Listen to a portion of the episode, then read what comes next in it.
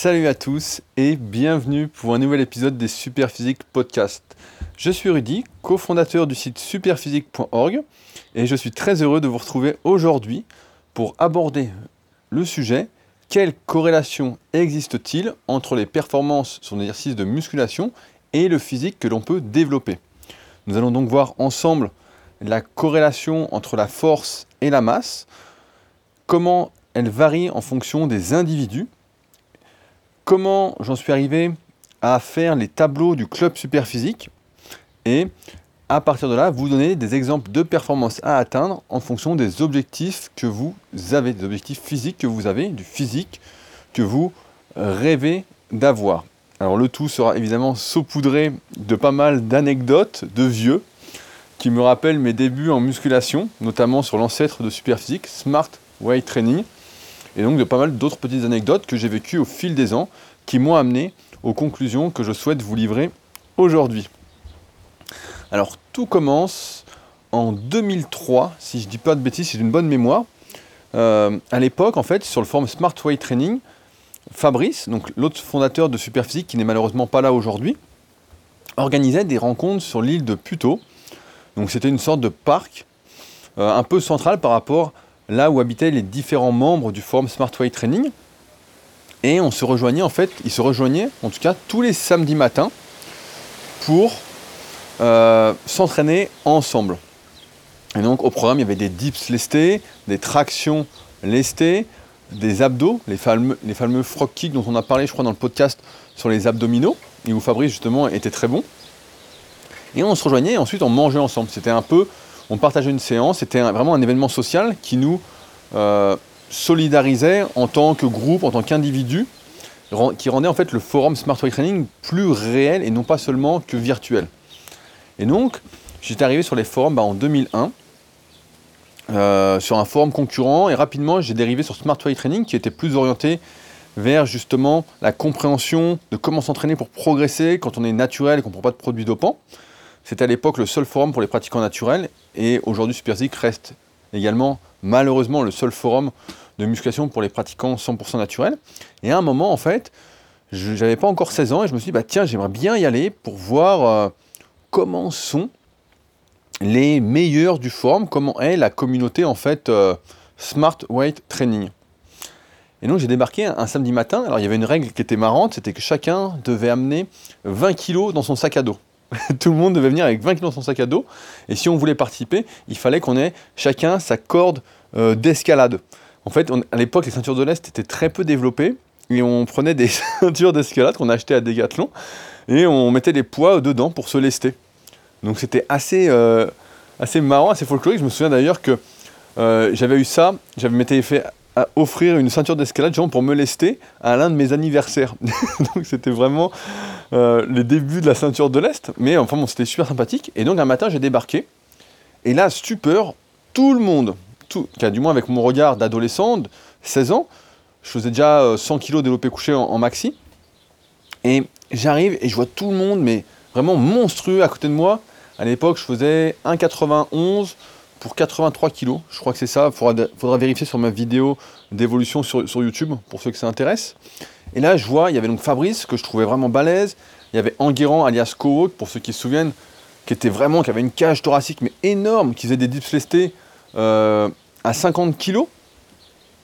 Euh, il y avait Jérôme, euh, donc lui, il avait pas de pseudo, mais pareil, qui était très très fort, qui avait des gros triceps, etc. Euh, il y avait Eric, donc Eric malheureusement n'est plus là, j'ai plus de nouvelles depuis un petit moment, et pareil qui venait, il y avait Amaury. Donc Amaury, lui, c'était marrant, c'était vraiment l'époque avant, parce que Amaury était polytechnicien, il venait de finir euh, son diplôme, je sais pas si on peut dire ça comme ça, et il était en, train, en recherche de travail, donc il venait, et pareil, il était vraiment très balèze. Et en fait, quand je suis arrivé, je me suis dit, mais en fait, ils sont tous très très forts. Quand je voyais Enguerrand qui faisait des tractions, qui a des dips à 50 kg de lest, ou Jérôme à 40 kg, et qui avait des pecs et des triceps en proportion. Il y avait Fabrice, il faisait des tractions euh, lestées à 25 kg. Euh, il y avait Amaury, lui, sa spécialité, c'était plus euh, le soulevé de terre. Il faisait beaucoup de soulevé de terre sumo. il faisait une déclinaison du 20 reps squat. Il faisait 20 reps au soulevé de terre, une série avec respose, etc. Et pareil, il avait un gros cul, un gros dos, etc. Et Eric, bah, lui, c'était le plus sec, c'était un peu toute la bande. Et il y avait des fois, de temps en temps, qui nous rejoignaient. Il y avait Jericho, donc qui a fait partie de la team super physique après, qui avait fait une répétition à 85 ou 90 kg dips. il y avait JMO qui est un peu qui a semé les premières ébauches du club superphysique dans ma tête en 2008, qui m'avait fortement encouragé à mettre des différents niveaux. Euh, il y avait pousseur de fonte euh, Quentin Gilbert qui a été champion de force des années après. Puis après, bah, il y a Yann qui s'est rajouté de temps en temps de passage, Furo, on avait une super équipe. Et en fait, ce qui m'a marqué, donc j'avais 16 ans, j'y connaissais pas grand chose, c'est qu'ils étaient tous très forts et ils étaient tous très balèzes. Il n'y avait personne de faible qui était balèze dans le tas ou vice versa. Il n'y avait personne de très faible avec un gros physique. Et il y avait même Pos à l'époque, alors peut-être que si vous n'êtes pas un ancien de, Smart Storytelling, vous ne vous souvenez pas, mais même Pos qui faisait 5, euh, qui était vraiment très très fort, qui avait une grosse cage et des bras super courts, un peu comme un, dinosaure si vous avez le tome 1 la méthode super physique, ou euh, le tome 2 maintenant la formation vidéo dessus. Et euh, il faisait 5 x 5 à 60 kg au dips. Et en fait on s'entraînait tous pour progresser. Donc le samedi matin c'était le rendez-vous un peu des habitués, et après sur le forum on retransmettait cette envie de progrès, cette ce progrès attitude si on peut dire, je sais pas comment, comment le dire autrement, à tous les membres du forum. Et en fait, ça faisait un forum vachement communautaire, vachement euh, avec beaucoup d'émulation. On poussait tout le monde à faire du mieux, qui pouvait vraiment abattre ses records. Ainsi, on avait créé à l'époque bah, le Perfboard, malheureusement qui était plus centré sur les mouvements de powerlifting et qui entraînait de nombreuses blessures. Beaucoup ont forcé exagérément sur le squat et le soulevé de terre sans prendre leur temps de progresser, sans compter que c'est exercices hyper dangereux qui sont la plupart du temps à éviter, surtout si vous n'avez pas la bonne morpho-anatomie pour. Et on avait même sur le forum à un moment des grades. Donc c'était pas euh, les grades comment comme euh, sur le club super physique, bronze, silver, gold, légende, titan et olympe. C'était euh, par rapport aux crustacés. Donc on rentrait ses mensurations et ses performances, et ça marquait sous son pseudo, par exemple, si on était crevette, si on était langouste, si on était homard. je me souviens plus exactement de tous les termes, mais c'était un peu on était encouragé en fait, et on se moquait pas des crevettes ou quoi, c'est ça nous poussait en fait à progresser. Et à partir de ce moment-là, en fait, c'est là que j'ai commencé à réfléchir et à me dire, mais c'est bizarre et tout, je vois personne de faible avoir un gros physique, vois personne de très fort être très maigre, c'est bizarre, etc. Et petit à petit, en fait, à force de me passionner pour la musculation, j'en suis arrivé à lire pas mal de livres de physiologie, et notamment dans ces livres, on pouvait retrouver les différents facteurs de la force, les différents facteurs qui permettaient d'expliquer la prise de force. Et tous les ouvrages de physiologie s'accordaient à dire, si on ne parle pas de changements de technique qui peuvent expliquer des rapides montées euh, en termes de kilos sur les barres, par exemple passer d'un squat normal à un squat sumo ou d'un soulevé de terre traditionnel un, soulevé de terre sumo ou même d'un développé couché prise serré à une prise un peu plus large. J'y reviendrai juste après parce que ça m'était arrivé justement un bond de performance comme ça en changeant ma prise au développé couché quand j'avais commencé les compétitions de force euh, de développé couché, les compétitions de développé couché. Euh, je sais plus ce que je disais, je me perds dans mes mots. Et donc, en fait, en lisant ces livres, je me suis rendu compte que la plupart des facteurs en fait, qui permettaient d'expliquer les gains de force rapides étaient des facteurs indépendants de la masse musculaire. Il y avait par exemple une meilleure coordination intermusculaire. Donc entre les différents muscles qui participent au mouvement, ça c'est très important sur l'exercice polyarticulaire comme le développé couché. Il faut que beaucoup de muscles se contractent en même temps pour avoir un mouvement vraiment efficace. Si vous vous souvenez, je donne souvent cet exemple-là, de vos débuts au développé couché, ben, au début on tremble, on a du mal à amener la barre à chaque fois au même endroit sur les pectoraux, on pousse pas droit, on pousse pas les deux bras en même temps et progressivement on s'améliore. C'est que nos muscles en fait se coordonnent. On utilise mieux nos muscles en même temps. Ensuite, il y a la coordination euh, intramusculaire, c'est ce qu'on appelle euh, la synchronisation des unités motrices au sein d'un même muscle. On sait que quand on débute, progressivement, on va apprendre très rapidement. J'ai plus les chiffres en tête, mais c'est de l'ordre de quelques semaines à quelques mois. On va voir des gros progrès là-dessus. On va utiliser de plus en plus de fibres de nos muscles de manière coordonnée, donc en même temps pour réaliser un mouvement. C'est ce qui fait que quand on débute, normalement, on a des gros progrès en force très très rapides, indépendamment des euh, changements physiques. Après, à partir de là, sans rentrer dans les détails, par exemple, de la potentiation ou quoi, il y avait des facteurs hormonaux. On sait que si on était énervé, par exemple, on avait plus d'adrénaline, eh ben, on était plus explosif. Après, il y, avait également, a également des facteurs sur lesquels on ne peut pas jouer. Et là, c'est plus des notions de morpho-anatomie. Je suis désolé pour le bruit de l'oiseau. je me suis mis dans le jardin pour faire euh, le podcast et il y a un oiseau qui fait du bruit de temps en temps. Bon, ce que je disais. Voilà, donc il y a les facteurs euh, qui ne changent pas, comme la morpho-anatomie. Donc par exemple, il faut bien distinguer la relation euh, de performance, de ce que donne une performance sur quelqu'un en termes de développement physique vis-à-vis d'un autre individu. Parce que la longueur de bras, par exemple, on continue sur le développé couché, euh, quelqu'un qui fait 100 kg au développé couché en série avec des bras de 20 cm et quelqu'un qui fait la même chose avec des bras de 40 cm, ce n'est même pas la même force qui est développée. Souvent, on fait un amalgame entre force développée et force, euh, comment on peut dire, visible. Visible, je pense que c'est le mot. C'est-à-dire que quand on prend, euh, qu'on développe 100, 100 kg sur 20 cm, on utilise beaucoup moins de force que quand on le fait sur 40 cm. Donc ça, c'est des facteurs en fait qui ne se modifient pas. On peut après essayer de jouer un peu sur l'amplitude, par exemple coucher en gagnant de l'amplitude thoracique, en prenant plus de trapèze moyen inférieur pour fixer les omoplates, etc. D'ailleurs, à ce sujet, j'y pense jamais. On a, une formation disponible directement sur mon site, je mettrai peut-être un lien si ça vous intéresse, euh, sur le développé couché. C'est une formation de deux heures en vidéo que euh, Mathieu était venu nous faire à la salle. Il a été troisième au championnat de France de développé couché il y a quelques années en moins de 93 kg il était venu donner une formation aux membres du Super Physique Gym. Et dedans, vous pouvez trouver euh, tous les trucs et astuces pour progresser au développé couché, techniquement, euh, les placements adoptés, les échauffements à faire, les programmes à faire, les erreurs que vous faites fréquemment. Parce qu'il a corrigé pareil dans cette formation euh, les 10 participants qu'il y avait. Donc c'est hyper instructif, hyper intéressant, si on a que ça intéresse, pour justement gagner de l'amplitude, pour avoir moins d'amplitude plutôt. Donc ces facteurs-là ne changent pas. Et il y avait un autre facteur vraiment très important, c'était la masse musculaire. Sauf que les changements, les progrès en masse musculaire, ça, c'est des choses qui ne se font pas rapidement.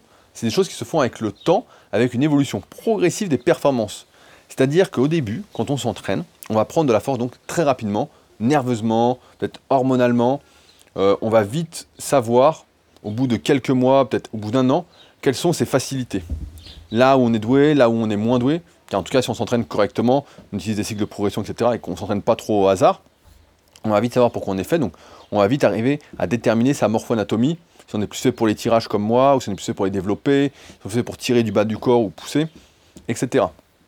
Et en fait, sur le moyen et long terme, ce qui permet de prendre de la force et de ne pas être bloqué, c'est de prendre du muscle. Et c'est pour ça qu'on voit Notamment, je ne sais pas si vous suivez un peu l'actualité de la force athlétique, du powerlifting ou même de l'haltérophilie, on voit que au début d'une carrière, eh bien, les champions vont démarrer dans des petites catégories, par exemple en moins de 60. Ça n'existe plus. je, donne de vieilles anecdotes parce qu'ils ont changé les catégories de force athlétique il y a quelques années, mais je suis encore dans l'ancien temps. Donc à l'époque, les champions démarraient par exemple en moins de 67,5 et pouvaient finir en moins de 90. Donc ils passaient par les moins de 67,5, les moins de 75, les moins de 85 et ils finissaient en moins de 90.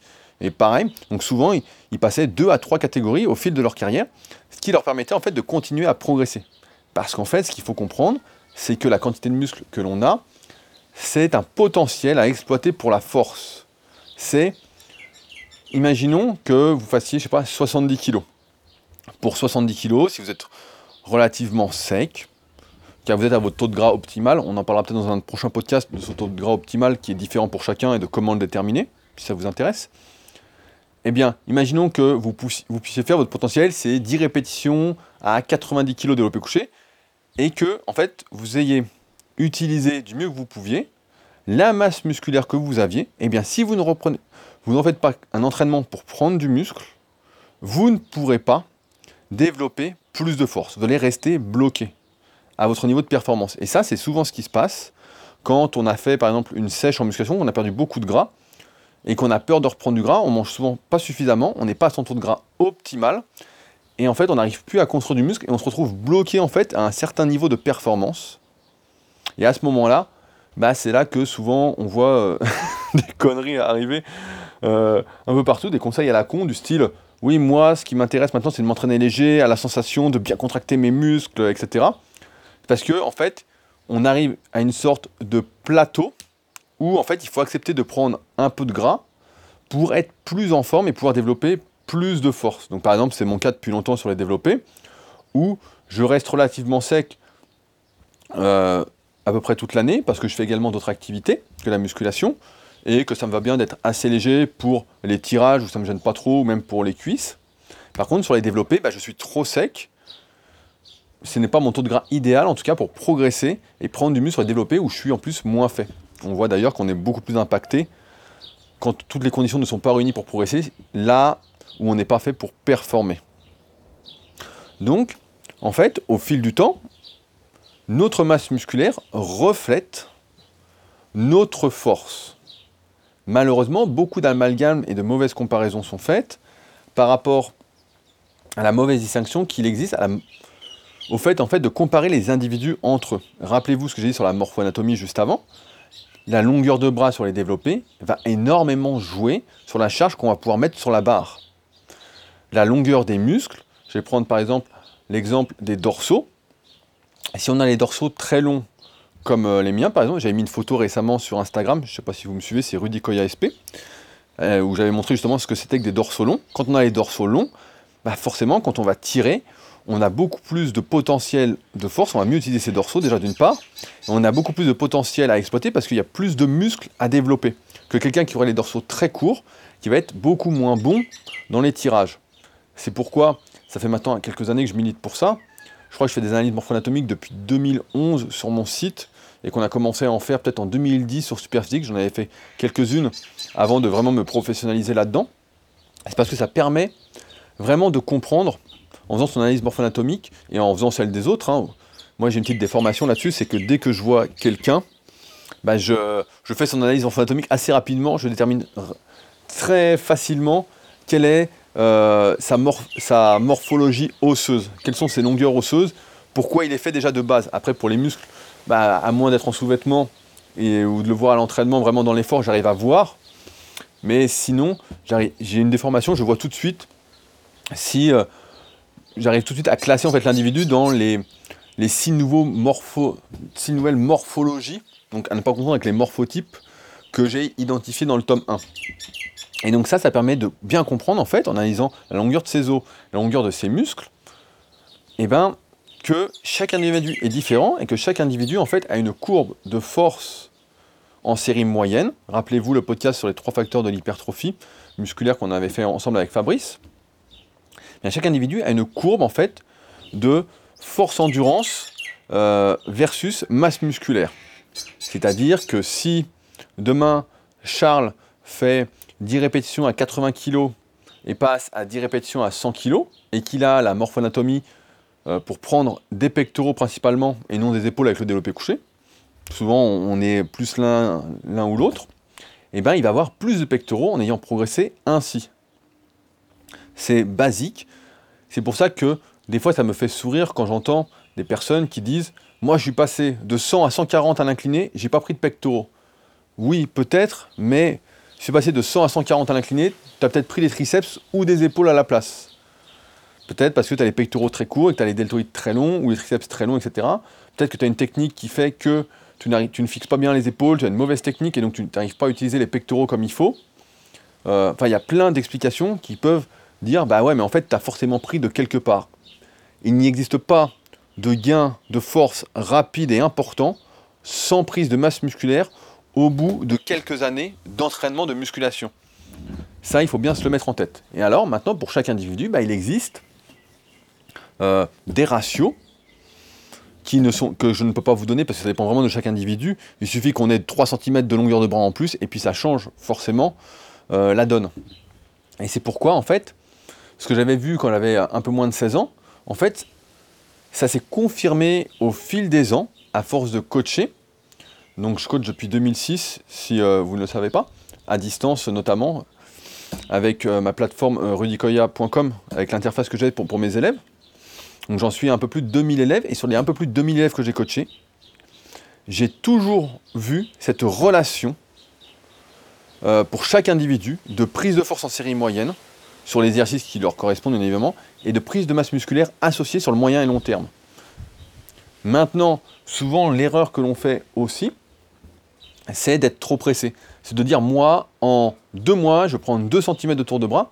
Ça me, ça me rappelle, quand j'étais gamin, j'achetais euh, les Muscle and Fitness. Je ne sais pas si ça existe toujours. Enfin, moi, j'étais abonné à toutes les revues euh, de musculation, bodybuilding qui existaient en, France. Je ne sais même pas s'il en existe encore dans, les kiosques, hein, c'est pour dire. Euh, mais à l'époque, je les avais tous. Et chaque année, il y avait le programme qui sortait 2,5 cm de tour de bras en plus en 6 semaines. Et donc, je regardais ça et puis j'étais J'étais comme un fou, je disais putain mais super et tout, faut le faire. Alors forcément je regardais le truc et en lisant, avec le recul ça me fait sourire parce qu'il disait qu'il fallait prendre 4,5 kg de poids de corps en 6 semaines pour prendre 2,5 kg de tour de bras. Donc en gros comprendre qu'il fallait prendre 5 euh, kg de gras pour prendre 2 cm et demi de gras sur les bras quoi. Alors ils nous mettaient un petit programme euh, avec deux fois les bras par semaine, on faisait un peu moins le reste, etc. C'était pas mal pensé, mais sauf qu'en fait ça, ça n'existe pas. Ça c'est du vent. Aujourd'hui, ça fait plusieurs années que vous entraînez en musculation et que vous faites les choses correctement. Donc, euh, vous essayez de progresser à chaque séance, vous une répétition par-ci, un kilo par-là. Enfin, que sur l'année, vous avez progressé, vous allez bien vous rendre compte que si vous prenez 1 cm de bras par an, bah, c'est déjà très bien. Parce que vous n'allez peut-être pas gagner plus de 2 kg par an sur votre curl incliné. Et encore seulement si vous acceptez d'être un peu gras, de ne pas être trop sec, euh, comme on a vu tout à l'heure. Et c'est pourquoi, en fait, souvent les gens sont très pressés et ils vont dire, mais non, mais ça marche pas, etc. Et c'est pourquoi aussi, souvent je conseille de ne pas s'entraîner 6 fois par semaine ou 7 fois par semaine, parce que la différence se fait véritablement sur le moyen et long terme. Alors oui, en s'entraînant plus, sur le court terme, on peut avoir l'impression qu'on prend plus de muscles, parce qu'on est tout le temps congestionné, on est tout le temps un peu endolori, on a des courbatures, on est tout le temps plein de glycogène. Si vous ne savez pas, en fait, le glycogène, c'est euh, des glucides qu'on stocke en fait dans nos muscles. J'essaie de simplifier pour que ce soit compréhensible. Et en fait, plus on va en utiliser et plus on va en stocker. Donc c'est-à-dire que si on fait les bras trois fois par semaine, ce qui est beaucoup trop, mais pourquoi pas, on fait les bras trois fois par semaine, à chaque fois on va euh, dégrader, utiliser du glycogène qui est présent dans nos bras, et donc on va surcompenser, c'est-à-dire on va stocker plus de glycogène pour pouvoir euh, en avoir suffisamment à la prochaine séance. À, ce titre, je crois que j'en avais parlé dans l'article Tout savoir sur la récupération sur Superphysique, mais les stocks de glycogène sont reconstitués en moyenne en 48 heures après un effort. C'est-à-dire que si vous faites les bras là, je ne sais pas quel jour on est, je suis un peu perdu, on est mercredi, euh, eh bien, euh, vendredi ou samedi, vous allez pouvoir les refaire, vous refait vos stocks, vous aurez surcompensé, etc. Et donc quand on fait ça, en fait, on peut avoir l'impression qu'on prend du muscle plus vite, mais en fait, c'est seulement euh, du glycogène, parce que le glycogène, en plus, fait retenir de l'eau avec. 1 gramme de glycogène de mémoire, ça fait retenir 3 grammes d'eau avec. Donc sur le court terme, ça peut donner cette illusion-là, mais en fait, ce qui se passe au bout d'un moment, c'est qu'on ne peut pas stocker euh, indéfiniment du glycogène. Il y a un moment, c'est limité. On peut pas, euh, j'ai plus les pourcentages en tête euh, de, jusqu'où on peut aller, mais c'est très très limité. C'est-à-dire que sur quelques semaines, on peut avoir l'impression que c'est super comparé à ce qu'on faisait avant, si on faisait les bras une fois par semaine. En les faisant deux ou trois fois, on va avoir l'impression qu'ils sont plus gros, etc. Mais dès qu'on va repasser à une fréquence normale, on va reperdre le glycogène qu'on en trop et donc l'eau qui est retenue avec, et on va revenir en fait à ce qu'on avait. Euh, il y avait une petite technique comme ça qui existait dans le milieu de la musculation, qui était à la mode, je crois c'était 2001-2002, c'était une technique euh, de Heiters. Donc euh, Arthur Jones, si je dis pas de conneries, je suis plus très sûr de moi, plébiscité, etc. Ou peut-être... non, c'était pas lui, c'était l'autre là. Je crois que c'était Brian Haycock, c'était le HST. hypertrophique, scientifique training, ça n'existe plus je crois, mais c'était vraiment bien pensé. C'était un truc qui était vraiment bien pensé. On pourra en parler un coup si, ça vous intéresse, vous me dites dans les commentaires. Et euh, c'est la technique du blitz. Et le blitz, ça consistait en fait à faire style une série euh, pour les bras de curl et pour les triceps, donc l'exercice qu'on voulait, un truc euh, d'isolation, par extension nuque, toutes les heures, une série de 20, toutes les heures, sans trop forcer, trop forcer. Et on se retrouvait le lendemain ou le surlendemain avec 1 cm de bras en plus, 1 cm et demi, voire 2 cm, suivant comment on avait déplété du glycogène. Mais donc c'était temporaire. Et c'est pourquoi que c'est l'erreur en fait de trop penser sur le court terme, c'est qu'après bah, ça, ça part en fait. Je crois que le pourcentage maxi c'est 3%. En fait c'est corrélé, c'est toujours corrélé en fait à la quantité de vrais muscles qu'on a. Il n'y a pas de.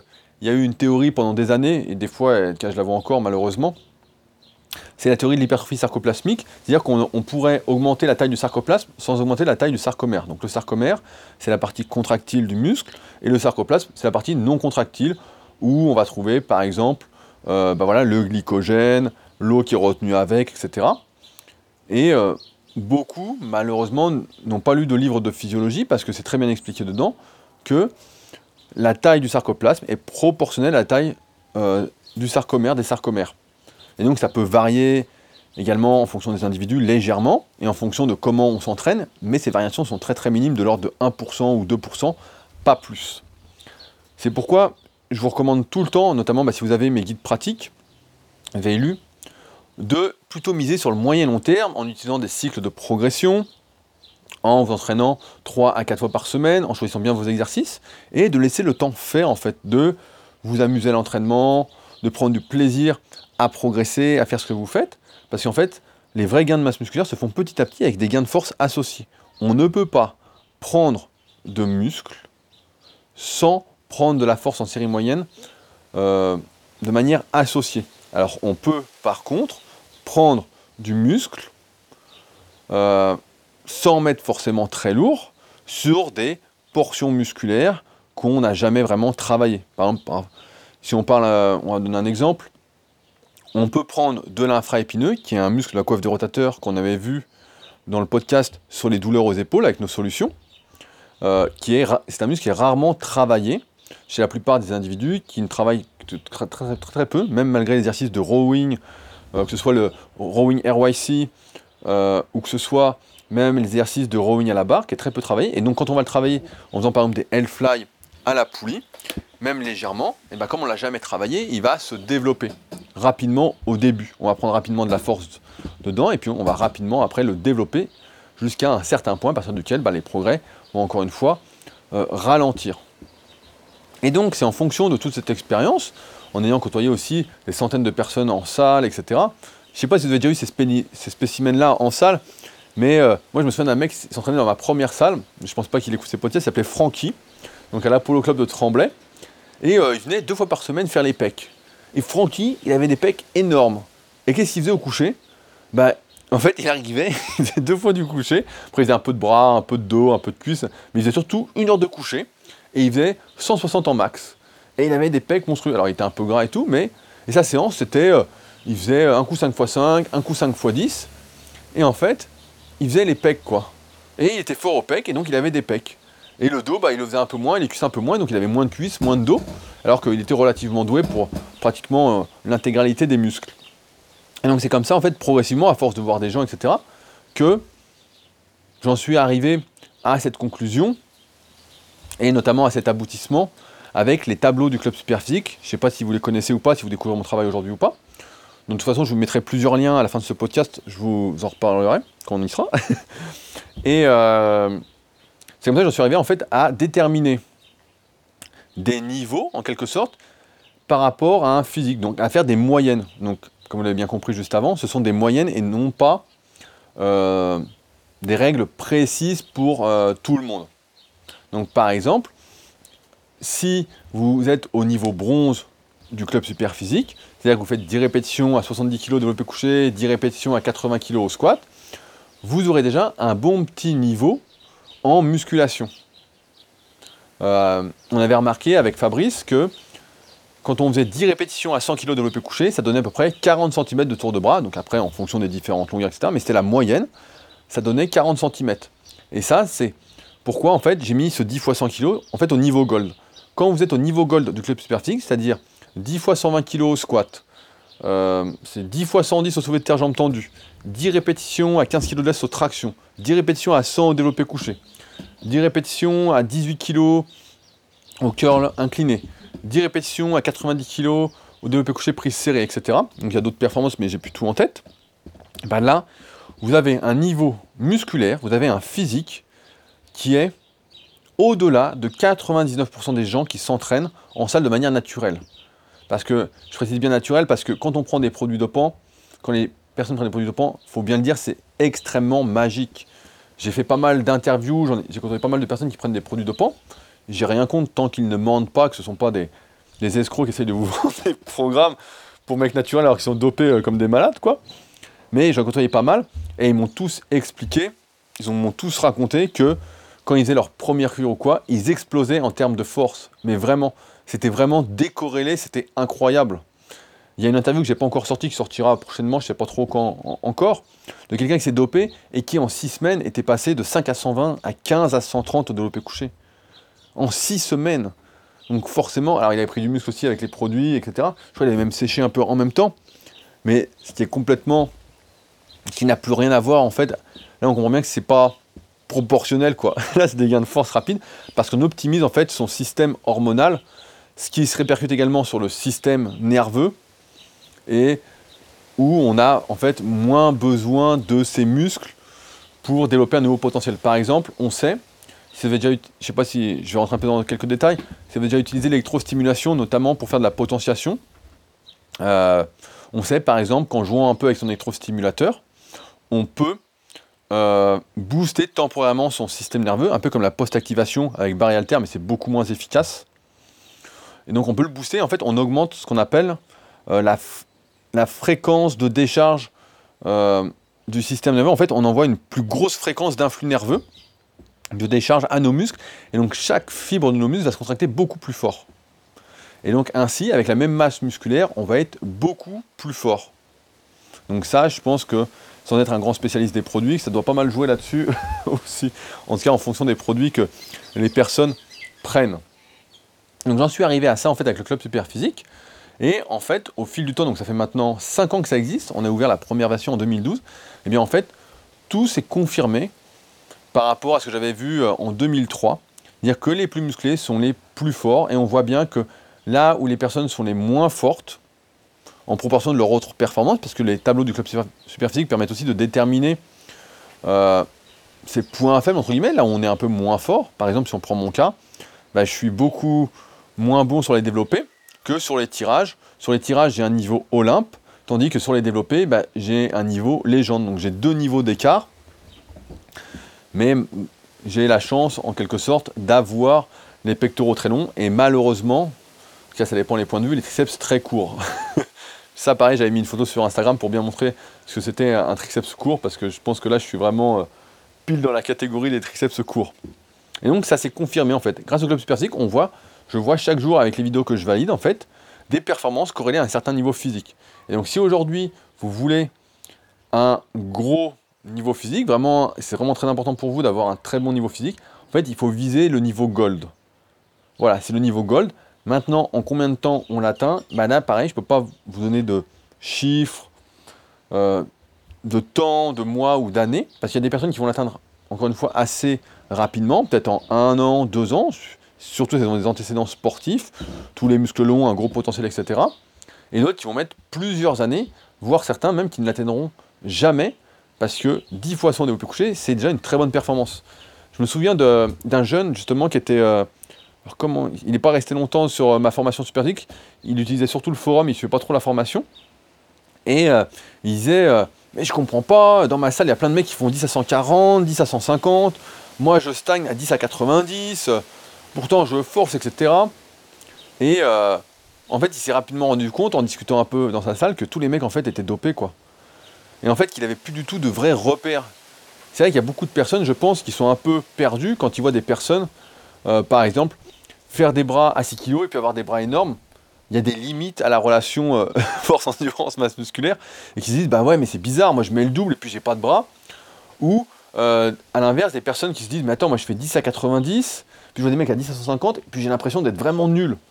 Alors que quand on est un pratiquant naturel, il faut bien remettre les choses dans leur contexte, mais c'est déjà un très très bon niveau. Il y a très très peu de personnes qui vont dépasser le niveau gold en musculation parce que ça nécessite pour la plupart des individus plusieurs années d'entraînement assidu. Pareil, j'ai lu récemment sur un forum quelqu'un qui disait Ouais, j'ai pas de cuisse, je comprends pas, nan, je fais 10 à 80 au squat, ou euh, une performance de ce style. Et en fait, c'était normal, parce que 10 à 80 kg au squat, ça ne donne pas de cuisse chez la plupart des individus, à moins d'avoir des quadriceps super longs, d'avoir les fessiers courts en comparaison, d'avoir le fémur très court ici, aussi par rapport au tibia, etc. Mais c'est normal en fait, parce que pour avoir des grosses cuisses, il n'y a personne, en tout cas, ça doit être très très rare, qui, a très peu de cuisses avec ce niveau gold, avec 10 à 100 mots de au squat. Alors j'ai une, exception, parce qu'il y a toujours une exception qui confirme la règle. C'était euh, le président du club de Tremblay, donc où je m'entraînais quand j'étais euh, gamin, quand j'avais fait, euh, un dossier, voilà, c'est pas en mémoire, mais un dossier quand j'avais fait pour mon diplôme, mon B2ES à Cumèze en, 2005. Et lui, par contre, il, donc, il faisait de la force athlétique, et lui, justement, avait les quads très très courts, mais il avait des très longs fessiers, des très gros ischios, et donc il faisait son squat, il était très très fort, hein. il avait fait, avec matériel, il a fait 2,50, donc en gros, il faisait à peu près 190-200 sans matériel, donc gros, sans équipement. Parce qu'à l'époque, en force athlétique, il y avait beaucoup de matériel qui était utilisé, comme les bandes de genoux, les combinaisons. On pouvait vite gagner 25% euh, sur son squat euh, facilement, quoi. En tout cas, en maîtrisant le matériel, parce que c'était pas si simple non plus. Et donc, lui, il avait un cul énorme. Et des ischios énormes et pas de quad. Et euh, il avait un squat en plus vachement penché, parce qu'il avait les fémurs très longs. Mais c'est l'exception qui confirme la règle. Donc il y aura toujours des exceptions en fait pour dire mais non, mais moi, regarde, etc. Mais il faut bien distinguer en fait euh, déjà l'analyse morpho-anatomique. Vraiment, c'est très très important de la faire, notamment si vous ne débutez pas. Si vous débutez, bah, entraînez-vous, vous verrez un peu plus tard, mais si vous ne débutez pas, de faire son analyse morpho-anatomique pour voir, pour comprendre en fait déjà comment on est et comprendre comment fonctionnent les autres. Pourquoi ils prennent de tel muscle et pas d'un autre muscle, etc. En dehors des considérations techniques sur les exercices. Et puis, surtout de ne pas se comparer aux autres.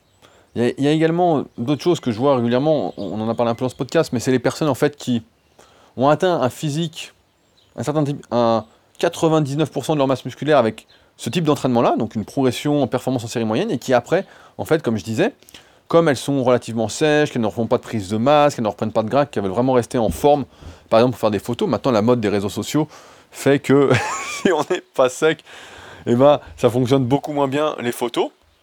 Euh, ça marche toujours mieux une photo torse nu avec les abdos, avec une pizza dans le bras, à côté dans son bras, plutôt qu'une photo avec son sweat, euh, avec son assiette, ou sans assiette, avec son assiette vide, et puis euh, l'air fatigué. c'est la magie des réseaux sociaux, la magie du rêve, du faux semblant. à, ce sujet, si vous ne si vous savez pas, je fais un autre podcast où on parle un peu plus de tout ça, plus de vie en général, développement perso, d'entrepreneuriat, etc. Ça s'appelle le podcast de Rudy Koya. Donc pareil, c'est trouvable sur SoundCloud, sur euh, l'application podcast et euh, peut-être bientôt sur YouTube. Mais euh, c'est marrant quoi. Mais voilà, ce que je disais, c'est qu'il y a des personnes en fait, arrivées à un certain niveau, en fait, elles oublient comment elles ont atteint leur physique. Et en fait, si vous regardez un peu leur ancien article, leur ancienne vidéo, etc., vous vous rendrez compte que ces personnes-là n'ont pas le physique qu'elles ont par hasard. Mais vraiment toutes les personnes que vous voyez qui sont à peu près naturelles ont toutes, à un moment ou à un autre, eu un très très gros, de très très grosses performances. Notamment celles qui paraissent énormes. Là, il n'y a pas, euh, pas d'exception. Après, euh, si vous voyez des personnes progresser très rapidement en force, bon bah.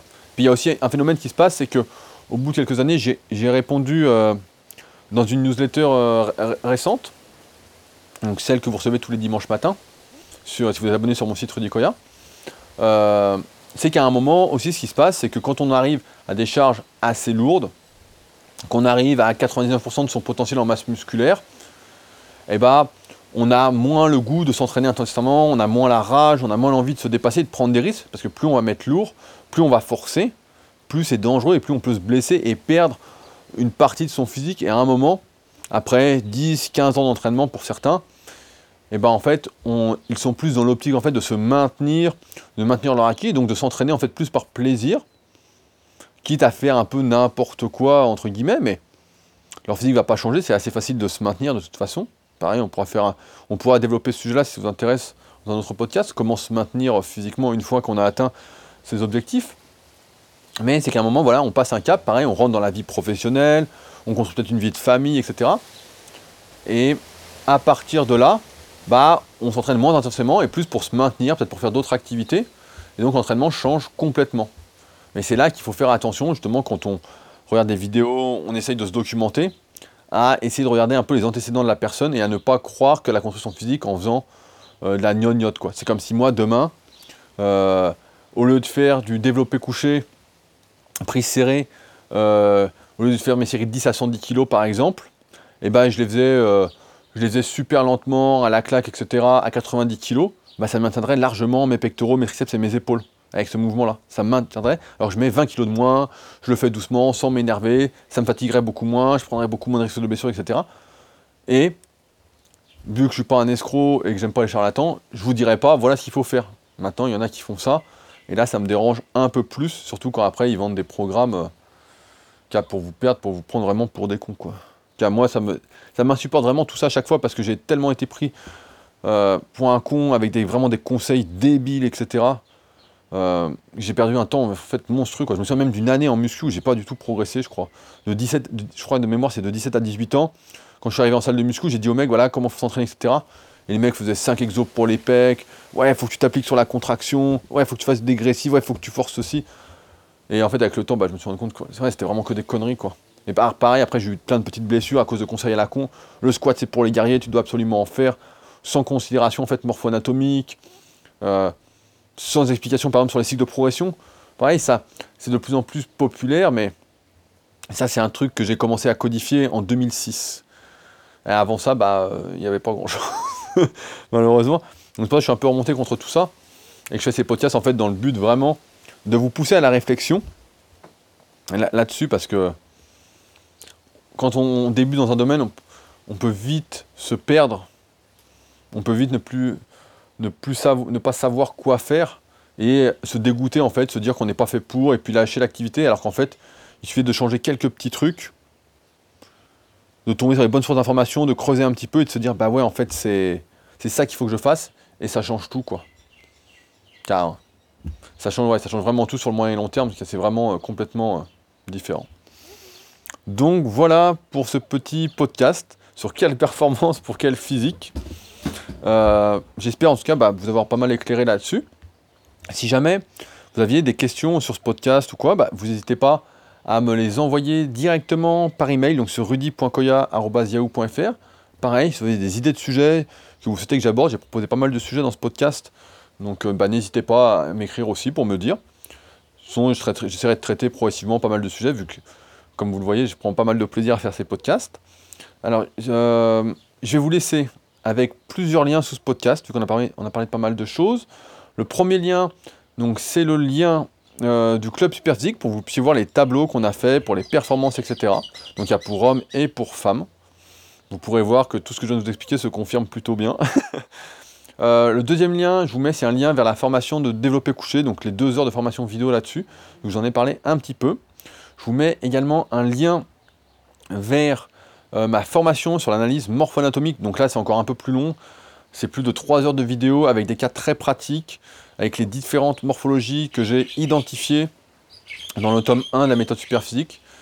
Euh, donc là, c'est une formation vidéo où on voit cas par cas l'analyse posturale, l'analyse osseuse, l'analyse musculaire.